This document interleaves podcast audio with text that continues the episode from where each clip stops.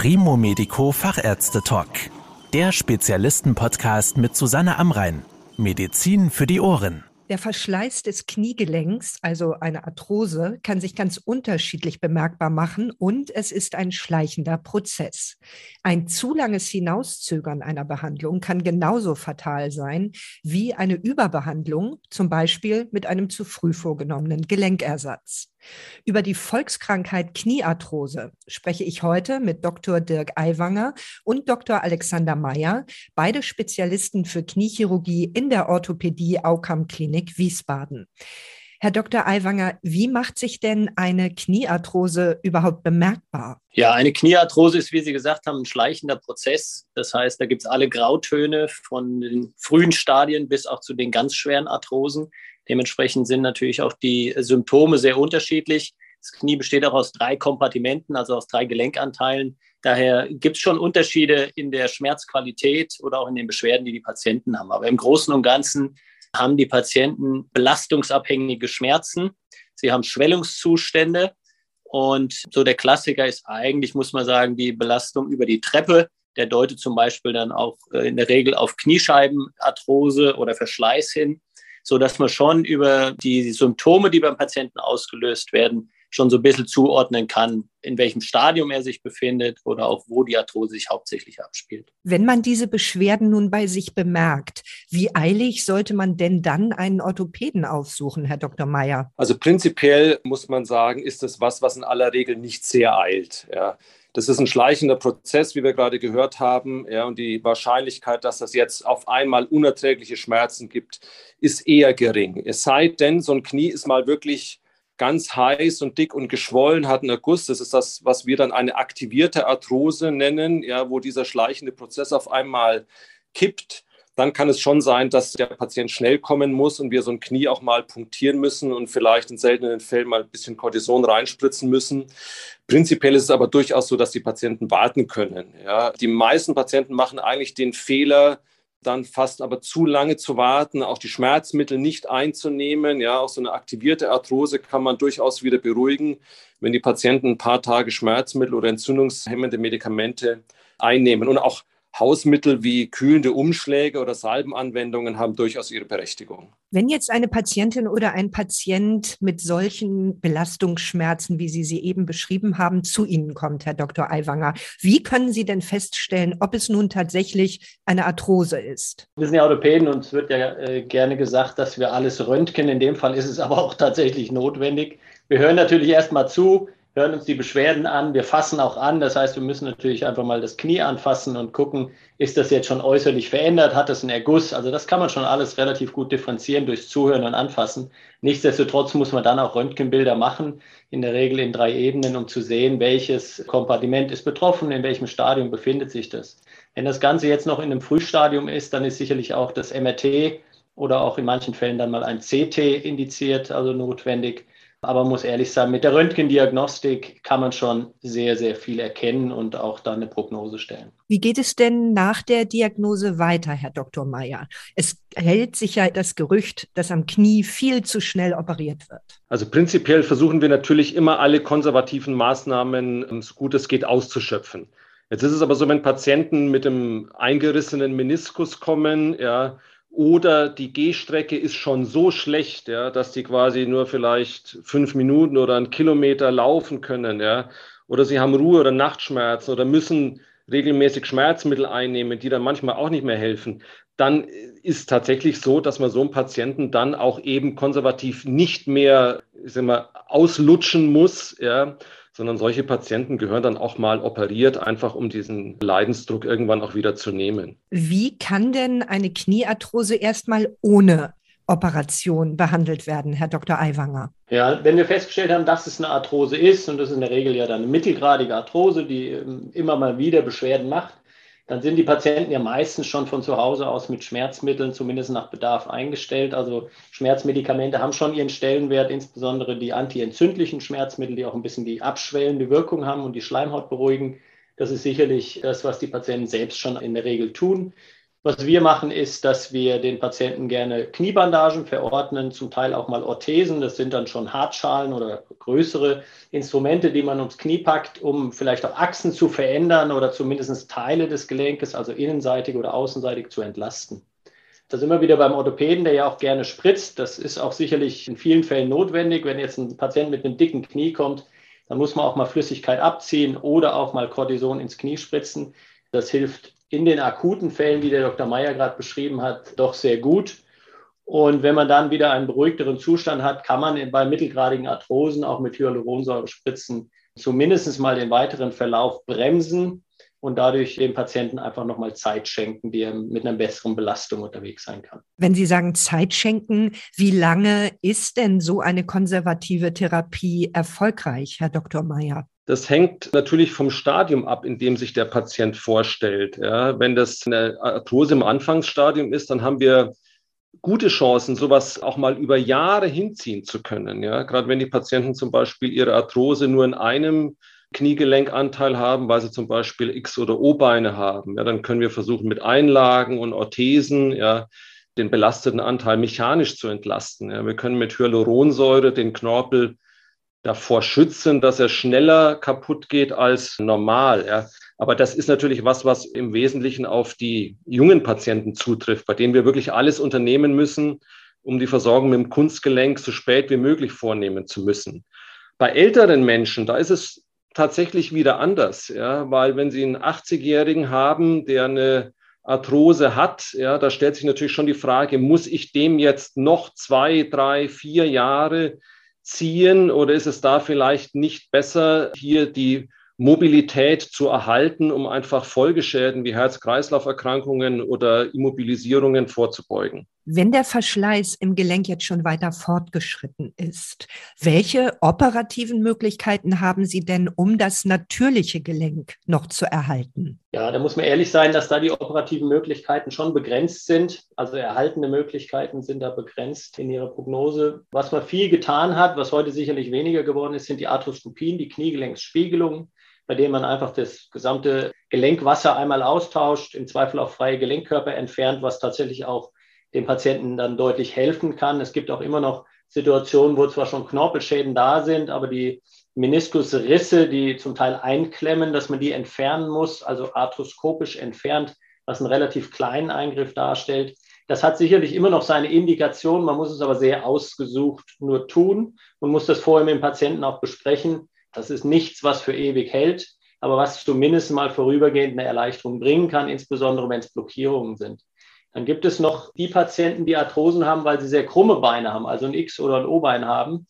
Und da muss man sagen, wenn diese Patienten doch noch äh, jung sind oder im mittleren Lebensalter sind, kann man denen mit Umstellungsoperationen, also einem Geradestellen des Beines, ohne einen Ersatz des Gelenkes tatsächlich noch gut helfen. Aber das sind alles ausgewählte Dinge, die man gut mit dem Patienten besprechen muss weil den Verschleiß kuriert man damit nicht. Also der Knorpelverschleiß ist dann weiterhin vorhanden, aber der Patient kommt über eine gewisse Zeit damit dann doch noch ganz gut zurecht. Wenn nun irgendwann das Thema Gelenkersatz im Raum steht, Herr Dr. Meyer, worauf sollten Patientinnen und Patienten dann achten? Also für uns ganz, ganz wichtig ist, dass die Patienten einen Leidensdruck haben, der ausreichend hoch sein muss. Die Versorgung mit einem künstlichen Kniegelenk gehört in der Orthopädie immer noch zu den großen Operationen. Ja. Sie gehört aber vor allem zu den schmerzhaften Operationen. Trotz Schmerzkatheter, trotz aller modernen Schmerzmittel, die wir haben.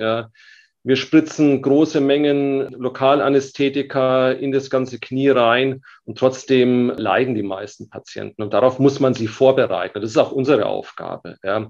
Sie müssen geduldig sein. Ja. Also wir sagen bei uns immer, drei Monate ist keine Zeit für ein künstliches Kniegelenk. Ja. Und es braucht bis zu einem Jahr, ja, wo das Ganze immer noch besser wird. Ja. Konservative Maßnahmen müssen immer ausgeschöpft sein. Ja. Also das ist ganz wichtig. Und die Erwartungen an das Kunstgelenk, die dürfen nicht unrealistisch sein. Ja. Also es ist gerade die Industrie, die schöne Plakate und Broschüren macht, ja, mit grauhaarigen Senioren, die mit einem rein projizierten Kunstgelenk auf dem Mountainbike irgendwelche irren Berge hochfahren, ja. Wenn man sowas vorher nicht gekonnt hat, ja, dann ist es eher unwahrscheinlich, dass man es nachher kann. Und die Patienten sollen sich erfahrene Operateure suchen. Ja, also ein Operateur sollte mindestens 100 Kunstgelenke im Jahr operieren, damit er einfach ausreichend Erfahrung hat. Ja, und für mich ist schon wichtig, wenn die Patienten sagen, wie lange brauchen sie denn dafür, dann sage ich immer, das ist immer unterschiedlich. Ja, in aller Regel braucht man so eine Stunde 15, eine Stunde 30. Ja, und wenn Operateure sagen, sie sind nach 45 Minuten fertig, dann ist die Wahrscheinlichkeit, dass entscheidende Schritte auch mal unter den Tisch fallen, doch relativ groß. Ja. Also ich glaube, das Vertrauen zum Operateur ist ein ganz, ganz wichtiger Aspekt. Man liest in Bezug auf das Thema Gelenkersatz ja auch immer wieder von Prothesen in Standardgrößen und von sogenannten Individualprothesen.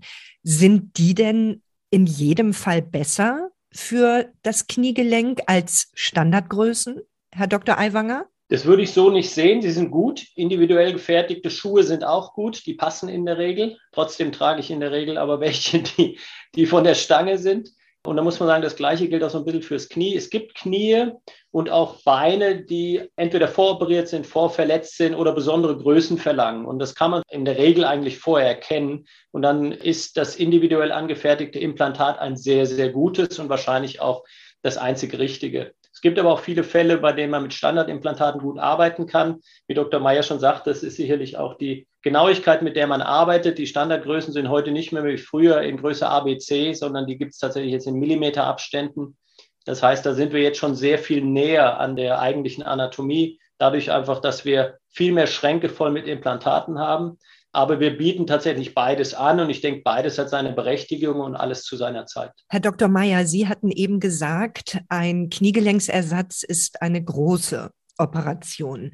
Können Sie denn garantieren, dass sie auch erfolgreich ist, wenn sich jetzt jemand dazu entschließt? Also wir Mediziner müssen immer damit leben, dass es nie eine Garantie gibt. Ja. Das ist vollkommen egal, ob Sie jetzt ein künstliches Kniegelenk operieren oder einen Darmtumor operieren. Da können Sie dem Patienten auch nicht garantieren, dass er überlebt. Ja. Das liegt in der Natur der Sache. Was wir unseren Patienten tatsächlich garantieren können, ist eine individuelle Versorgung, so wie es der Dr. Aiwanger gerade gesagt hat. Ja. Das heißt, für jeden Patienten den zu diesem Zeitpunkt richtigen Kniegelenkstyp zu finden, sei es Teilprothesen, sei es Individualprothesen, sei es, also das hört sich immer so ein bisschen billig an, Standardprothesen, da verwenden wir aber sehr, sehr moderne Prothesen. Und wir bieten immer eine persönliche und enge Nachbetreuung. Also was bei uns ganz selbstverständlich ist, dass wir unsere Patienten in der Sprechstunde sehen, ja, mit denen besprechen, okay, jetzt kommt das Thema Operation. Ja, wir klären sie auf über die Operation und die Risiken. Wir operieren sie selber und wir visitieren sie dann auch, ja, solange sie bei uns im Krankenhaus sind. Ja. Und wir sehen die Patienten dann auch wieder zu den Nachkontrollen, ja, was auch für uns wichtig ist, ja, um eben zu sehen, ist es gut geworden oder ist ein Patient da, der einfach länger in der Nachbehandlung sein muss. Das ist, was dafür kann man garantieren. Kommt es denn überhaupt vor, Herr Dr. Aiwanger, dass auch Patienten zu Ihnen kommen und sagen, ich komme mit diesem Gelenkersatz überhaupt nicht klar? Ja, man muss immer schon ehrlich sein, das gibt es auch, das ist aber sicherlich die Ausnahme. Da gibt es große Untersuchungen zu, weil immer wieder in aller Munde gesprochen wird, die Knieprothesen machen doch viele Probleme noch bei den Patienten, haben die Krankenkassen das mal untersucht und haben festgestellt, dass acht von zehn Patienten das so wieder tun würden, dass aber eben auch 20 Prozent nicht ganz zufrieden sind. Und das muss man sagen. Das ist so aus dem Gefühl raus vielleicht auch das, was ich so über die letzten Jahre an Erfahrung hatte, auch äh, bei meinen Patienten. Wobei dann muss man wieder differenzieren, diese 20 Prozent, wenn man die nochmal genauer fragt, davon sind, also so kenne ich es aus unserer Erfahrung raus, eigentlich fast alle besser wie vorher. Wir reden dann davon, dass sie deutlich besser sind. Die meisten haben dann keine Schmerzen mehr, aber haben vielleicht irgendwo eine Bewegungseinschränkung. Also es gibt Dinge, ja, die darf man wirklich nicht verschweigen. Das ist auch wichtig, wie Dr. Meyer sagt, dass man das vorher mit dem Patienten spricht. Nicht immer ist alles möglich, schon gar nicht, wenn ein Patient vorher nur 90 Grad beugt, dann wird er hinten nach auch nicht 140 Grad beugen. Also daher muss man die Erwartungshaltung da manchmal bremsen. Aber ich denke, durch eine individuelle Betreuung vor OP, natürlich im OP und auch danach, erreichen wir da sehr viel und daher sind die meisten doch sehr, sehr zufrieden. Welche Bewegungen sind denn möglich mit so einem künstlichen Kniegelenk, Herr Dr. Meyer? Also das hängt schon auch von der Art der verwendeten Prothese ab. Die Teilprothese oder Schlittenprothesen, die wir typischerweise einsetzen, wenn die Arthrosen bei den o-beinigen Patienten auf der Innenseite sind, ja, Das ist das, womit wir am ehesten erreichen können, das, was wir so als Forgotten Knee bezeichnen. Ja? Also, dass die Patienten vergessen, dass sie ein Kunstknie haben. Ja, das gibt es auch mit den Vollprothesen, das ist klar, ja, aber die Patienten, die mit einer Teilprothese versorgt sind, die sind in der Funktion und in der Zufriedenheit schon nochmal ein Stück besser. Ja. Die meisten Patienten können voll strecken ja, und erreichen sicherlich eine Beugung von 120 Grad. Das ist das, was für die normalen Alltagstätigkeiten, zum Beispiel Aufstehen aus dem Stuhl, Radfahren, Einkaufen gehen, absolut ausreicht. Was der Dr. Aiwanger gerade schon gesagt hat, die Patienten, die vor der Operation eine sehr schlechte Beweglichkeit haben, die haben auch ein hohes Risiko, dass sie nachher einfach wieder in dieses Muster zurückfallen. Also das sind Patienten, bei denen wir dann, wenn die kommen, auch mal sagen, jetzt warten Sie doch bitte nicht zu lange, weil wir können nur Oberflächen neu machen. Ein bisschen eingreifen in das, was wir Streck- und Beugespalt nennen. Das heißt, wir können das schon verändern. Aber das Muster des Patienten, was vor allem Bewegungseinschränkungen der Kapsel angeht, da fallen die oftmals wieder zurück. Würden Sie denn eigentlich dazu raten, dass man vor einer Knieoperation, jetzt egal ob gelenkerhaltend oder gelenkersetzend, eine Zweitmeinung einholen sollte? Ich glaube, wenn Sie einen Arzt fragen, ob der sich wünscht, dass die Patienten eine Zweit-, Dritt- oder Viertmeinung einholen, wenn er ehrlich ist, sagt jeder erstmal nein. Wenn man jetzt natürlich als Mensch und Patient dahinter äh, steckt, dann ist es völlig verständlich, dass man sich mehrere Meinungen einholt, ob das nun jetzt im Internet ist oder ob das dann mehrere Besuche bei verschiedenen Ärzten sind. Es ist eine große Operation, es ist ein Einschnitt. Ja, man kriegt was Fremdes in seinen Körper eingesetzt und mit dem will man, wenn möglich, den Rest seines Lebens glücklich sein. Also daher ist es natürlich völlig berechtigt und ich habe auch Verständnis dafür, wenn Patienten mehrere Meinungen einholen. Eins muss man natürlich sagen, es gibt dann auch wieder diese drei, vier, fünf Vorstellungen verschiedene Ärzte. Irgendwann wird es kompliziert. Also man muss auch aufpassen, dass man sich da nicht in den verschiedenen Meinungen verliert und auch nicht im Internet verliert. Auch das ist sicherlich möglich. Daher denke ich schon, wichtig ist es einfach, dass ein Arzt ist, der zuhört, der im Zweifel einen auch die Hose ausziehen lässt und das Bein einmal gesehen hat, also die Haut auch gesehen hat und angefasst hat, bevor er operiert. Und dass man ein gutes Bauchgefühl hat, wenn man die Sprechstunde verlässt. Das ist, glaube ich, schon mal ganz wichtig. Und natürlich die Zahl, die der Dr. Meyer vorhin genannt hat, also die Anzahl der Operationen, die im Jahr sind, ist nie eine angenehme Frage, wenn Patienten die einem stellen, äh, weil sie dann so konkret ist, aber sie ist völlig berechtigt. Also ich finde, das ist keine schlechte Frage. Und das sind so Dinge. Und wenn man das abklopft, dann glaube ich, findet man auch den richtigen Arzt. Vielen Dank für Ihre Erklärungen, Herr Dr. Aiwanger und Herr Dr. Meyer. Das war der Primo Medico Fachärzte Talk. Danke, dass Sie zugehört haben. Mehr Informationen rund um das Thema Gesundheit und medizinische Spezialisten finden Sie auf primomedico.com. Bis zum nächsten Mal, wenn es wieder heißt Medizin für die Ohren.